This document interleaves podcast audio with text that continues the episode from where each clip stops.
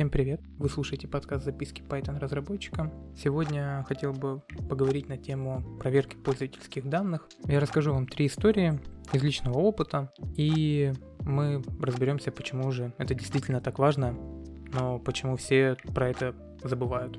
Мы разрабатывали CRM-систему, э, в которой пользователь мог заполнять информацию о себе, в том числе и загружать какие-то свои документы. Мы глобально сделали проверку на то, что можно загрузить только медиа-документы, но пользователь, видно, не до конца понял, что ему нужно сделать, и на скан копию паспорта он загрузил видео.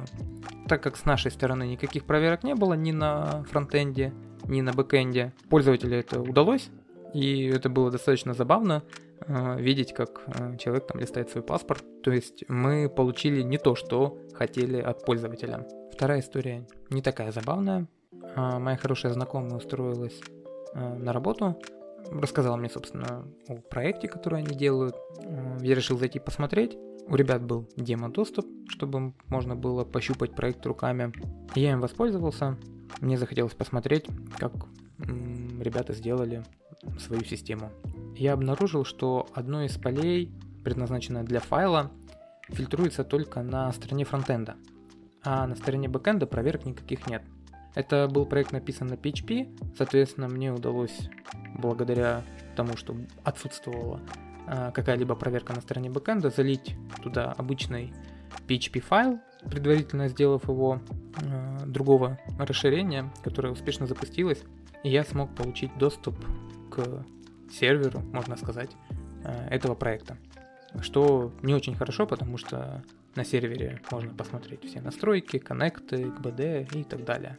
То есть любой хакер, который сможет провернуть то же самое, получит доступ ко всему проекту. И последняя история, когда я покупал себе квартиру, я обратился в риэлторское агентство для того, чтобы они мне подобрали, собственно, какие-то варианты.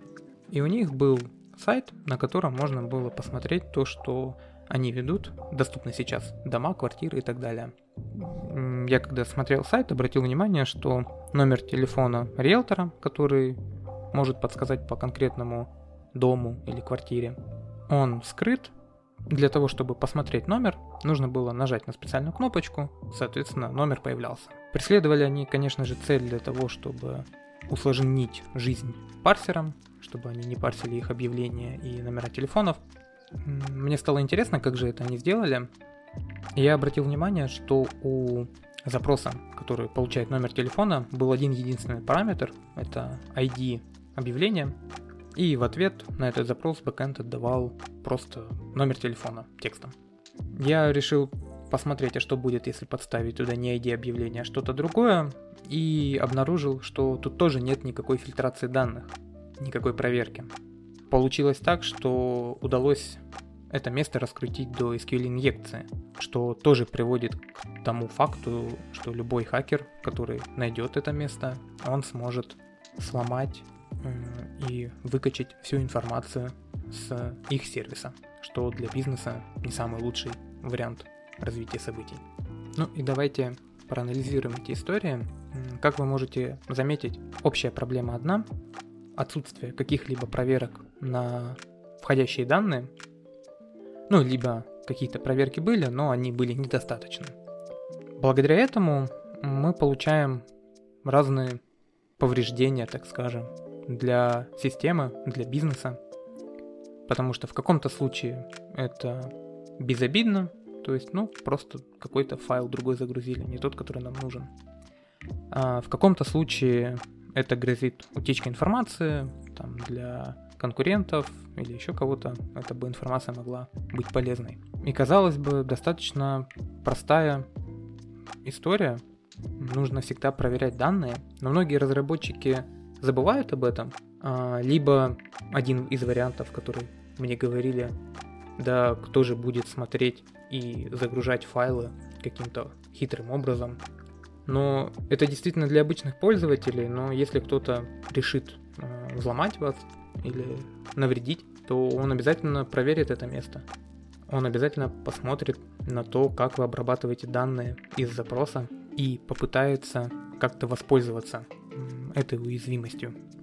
Поэтому когда вы пишете какой-то внешний сервис, особенно внешний сервис, который могут пользоваться разные люди, обязательно проверяйте те данные, которые к вам приходят.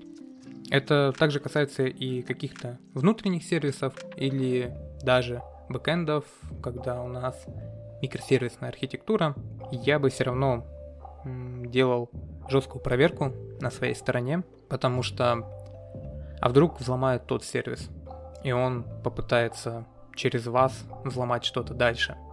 В любом случае, нужно всегда помнить о том, что любая информация, которая приходит к вам в запросе, да, если мы говорим про веб, э, должна быть проверена. Должна быть проверена максимально с разными условиями, чтобы нельзя было загрузить не тот файл, либо подставить какие-то другие данные, или сделать что-то еще.